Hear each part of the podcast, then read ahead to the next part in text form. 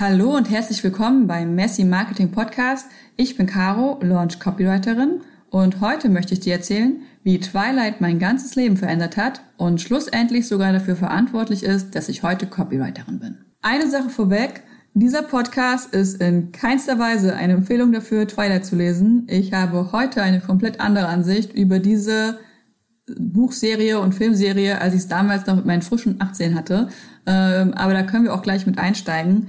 Denn mit meinen 18, und da wird es jetzt direkt ein bisschen deep und sehr verletzlich, war ich an einem absoluten Tiefpunkt in meinem Leben. Ich hatte gerade eine schlimme Trennung hinter mir. Ich bin frisch zum Studium ausgezogen. Äh, mit dieser Trennung habe ich ungefähr meinen kompletten Freundeskreis verloren und war quasi, ähm, bin, zum, bin nach Leipzig gegangen zum Studieren und war komplett alleine. Das erste Mal in meinem Leben alleine gewohnt, äh, auch noch in einer WG im Studentenwohnheim, wo meine Mitbewohnerin nicht aufgetaucht ist. Das heißt, ich war wirklich komplett alleine. Das Studentenwohnheim war ein bisschen weiter draußen. Ähm, das heißt, ich habe auch nicht so viel mit meinen neuen Kommilitoninnen gemacht und ähm, ja, habe das erste Mal so richtig Einsamkeit gespürt. Ähm, in dieser Phase, ähm, ich habe wie gesagt in Leipzig studiert, ähm, da gibt es einen Uniradiosender und da gibt es eine Kino, ein, ein Kinoprogramm. Und ich weiß nicht, ob ihr das wisst, aber Journalisten, die quasi über Kinofilme schreiben, die dürfen vorab, meistens Wochen, manchmal Monate vor, äh, bevor ein Film wirklich äh, in die Kinos kommt, in eine Pressevorstellung, damit die natürlich dann äh, einen Beitrag verfassen können, wenn der Film dann richtig on air geht. Das heißt, der Deal ist, du kommst gratis ins Kino, wochenlang vor allen anderen, halt alleine, aber gut, ähm, und schreibst im Endeffekt dann da einen kleinen Radiobeitrag zu.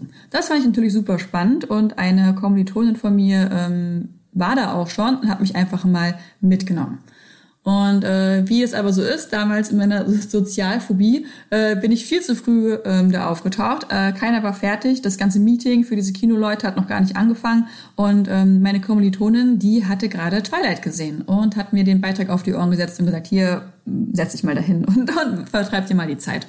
Und ähm, ich habe davor schon gedacht, ähm, wie ich auch heute wieder denke, dass ähm, also dass Vampire eigentlich nicht so mein mein mein Thema sind und war dann aber total angefixt irgendwie von dieser oh diese schöne süße ähm, romantische Teenie Story und bin dann mit ihr noch mal ins Kino gegangen. Und ähm, ja, ich fand diese ganze Geschichte, die hat mich damals total berührt und richtig mitgenommen und hat, glaube ich, mich also ne hat dieses Loch in der Einsamkeit sehr sehr gut gefüllt.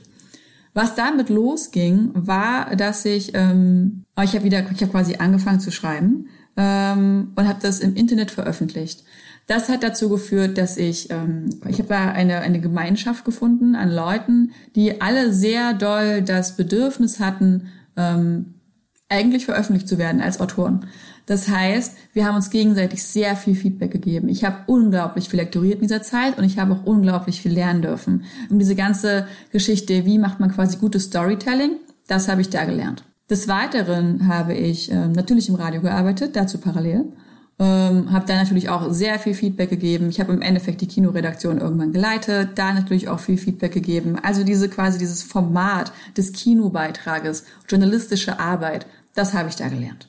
Und des anderen aber war für mich auch Twilight wirklich dann da so ein Zuhause, so ein neues Zuhause. Und ich habe mich das allererste Mal durch ein englisches Buch gequält. Ich war nie sonderlich gut im Englischen.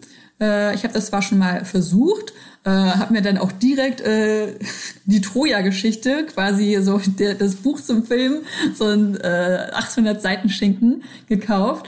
Äh, das war natürlich äh, viel zu heftig für mich und ähm, ja, mit Twilight ging's aber. Da ist die Sprache nicht so schwer gewesen. Ich kannte das Buch auf Deutsch. Ähm, und dann habe ich angefangen, auch online viel Englisch zu lesen.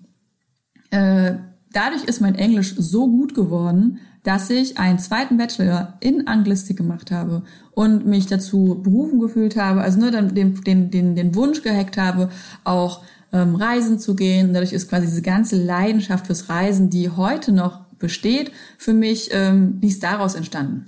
Das heißt, ich habe meine erste Reise nach England gemacht, ich habe meine erste Reise ganz allein in die USA gemacht, ähm, wo ich einfach drei Monate lang durch die USA ähm, Backpacking gemacht habe. Ähm, mein Englisch ist natürlich seitdem sehr viel besser und äh, ich verstehe Englisch eigentlich als meine zweite Muttersprache inzwischen. Alles von, von Twilight aus. Ähm, als ich nun diese Reise durch die USA gemacht habe, waren meine Bachelor abgeschlossen Ähm, mein anderer Bachelor war übrigens äh, Kommunikations- und Medienwissenschaft. Also auch da habe ich mich natürlich viel mit verschiedenen äh, Medien, Formaten, Marketing, auch im Entfernten ähm, schon beschäftigt. Und dann bin ich zurückgekommen von meiner Reise und dachte, okay, jetzt steht mir die ganze Welt offen. Was mache ich denn jetzt? Ich könnte ja irgendwie alles machen. Wie ich schon erwähnt habe, habe ich ja sehr viel online geschrieben und veröffentlicht und ich wollte nicht mehr unbedingt Autorin sein, auch wenn ich inzwischen einen eigenen Roman veröffentlicht habe, sondern ich wollte ähm, viel lieber im Verlag arbeiten. Ich wollte eigentlich Literaturagentin damals werden. Und ich habe nur einen Studiengang gefunden, der dazu passt. Und äh, der war in Berlin. Und ich wollte niemals nach Berlin. Berlin war für mich eine graue, unfreundliche Stadt.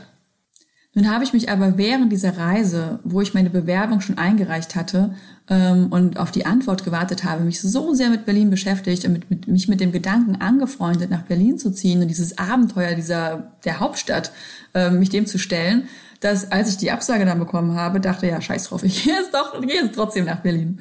Ähm, und dann habe ich Englisch Literatur studiert, ähm, also wieder ähm, ein ein ganz tiefer Einblick da rein ähm, wie Geschichten erzählt werden, wie Storytelling gemacht wird, wie man mit Sprache umgeht. Ähm, natürlich auch mit der englischen Sprache, ganz im Speziellen, aber auch einfach dieser ähm, linguistische Ansatz dahinter.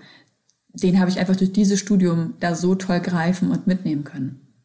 Während ich nach, als ich nach Berlin gezogen bin, bin ich in eine Neuner-WG gezogen, äh, weil ich wollte unbedingt mit vielen Leuten zusammen wohnen und alles unter fünf Leuten kam für mich eigentlich überhaupt nicht in die Tüte.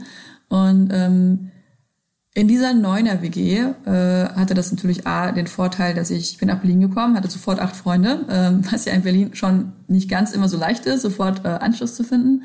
Und mit den Jahren, ein paar Jahre später, habe ich dadurch meinen Freund kennengelernt, ähm, meinen Partner, mit dem ich heute noch zusammen bin, ähm, in dieser WG. Und dieser, mein Freund, dieser Partner, mein Freund, der hat äh, auch nochmal dieses Reisefieber ganz, ganz doll befeuert.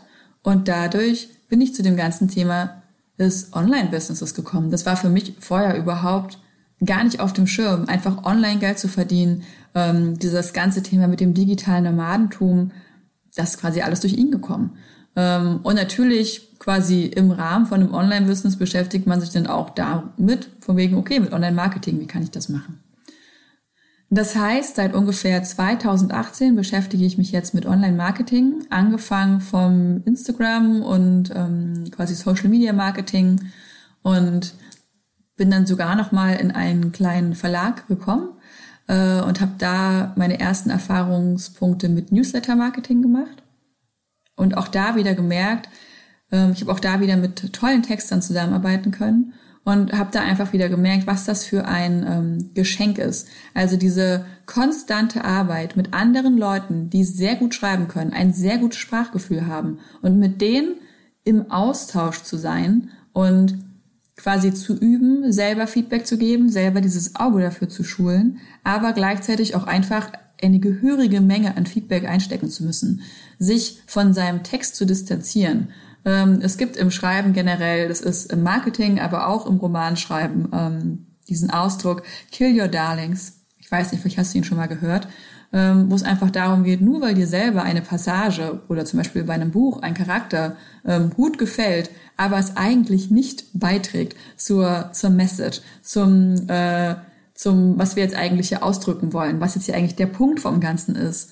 Ähm, dann muss es gehen. Ne? Also du musst dein Ego aus dem Text einfach rausnehmen. Das ist auch für einen Texter und für, also auch für mich als Texterin so essentiell. Wenn ich eine Seite für einen Kunden schreibe und die Person sagt dann, ja, nee, aber die Passage gefällt mir nicht, dann kann ich nicht mein Ego da in den Weg kommen lassen und sagen, ja, aber, die, aber ich finde die super, also von wegen, die muss jetzt bleiben, sondern, also ne, da gehört ein Reflektieren dazu, da gehört also entweder, dass man sagen kann, es ist aber aus marketingtechnischen Gründen sinnvoll, dass das so kommt, dass das hier so und so ist. Ähm, aber nicht einfach nur, weil mir der Text gefällt. Und das ist so eine Entwicklung gewesen, die ich seitdem eigentlich vom Radio an quasi bis heute gemacht habe und immer noch mache. Ähm, ja, die mir auch diese, also ne, das ist für mich zu 50 Prozent die Freude am Schreiben und aber auch zu 50 Prozent der Grund, weswegen meine Texte heute die Qualität haben, die sie haben. Dann habe ich vorhin dieses Unternehmen erwähnt, wo ich das erste Mal mit Newsletter-Marketing in Kontakt gekommen bin. Ähm, als Corona anfing, musste ich da leider gehen. In dem Unternehmen habe ich aber auch gemerkt, ich stoße mit Vorgesetzten gerne so ein bisschen an meine Grenzen und vor allem stoße ich an meine Grenzen, wenn ich lange Sachen machen muss, die mir keine Freude machen. Das kann ich nicht. Also ne, ich muss meiner eigenen Freude folgen. Ich muss quasi schon irgendwie mich darin wiederfinden können, was ich hier gerne, was ich gerne machen möchte, woran ich Spaß habe und das auch frei gestalten können. Und da ist mir natürlich auch wieder klar gekommen, äh, klar geworden, okay, es muss wahrscheinlich die Selbstständigkeit sein. Und äh, dementsprechend habe ich mich dann danach direkt selbstständig gemacht. Ähm, habe meinen ersten eigenen Newsletter gestartet, damals noch zum Thema Selbstliebe. Ähm, ich habe mich in SEO weitergebildet. Ich äh, habe viele Blogartikel geschrieben, äh, vor allem für andere Kundinnen. Ich habe mich mit Newsletter-Marketing noch vertiefter auseinandergesetzt. Und schließlich auf eine Reise, die ich mit meinem Freund gemacht habe, wo wir quasi die ersten Schritte als digitale Nomaden gewagt haben, dann bin ich endlich mit Copywriting in Berührung gekommen und habe da bei so, so vielen Sachen gemerkt, wow, ja, das, also, ne, das, das, was weiß ich alle schon, weil ich das gelernt habe. Das und das habe ich gelernt damals im Radio.